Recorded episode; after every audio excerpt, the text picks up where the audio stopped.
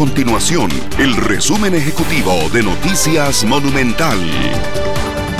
Hola, mi nombre es Fernanda Romero y estas son las informaciones más importantes del día en Noticias Monumental.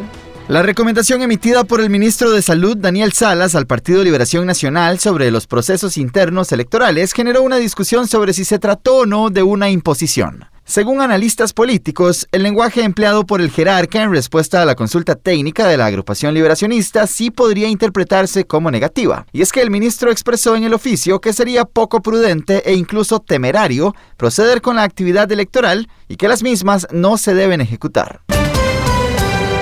Además, el Instituto sobre Alcoholismo y Farmacodependencia, el IAFA, anunció que ofrecerá cursos virtuales para profesionales o personas en general que quieran ayudar a consumidores de tabaco a dejar este vicio. De acuerdo con datos de la Organización Mundial de la Salud, en los últimos años el tabaco cobró la vida de 3,3 millones de consumidores y de personas expuestas al humo del tabaco.